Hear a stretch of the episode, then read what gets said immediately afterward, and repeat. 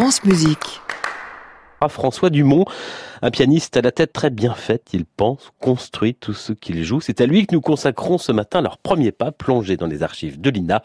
En 2007, dans l'émission La Cour des Grands de Gaël Le Gallic, il jouait la barcarolle opus 60 de Frédéric Chopin du Grand Art.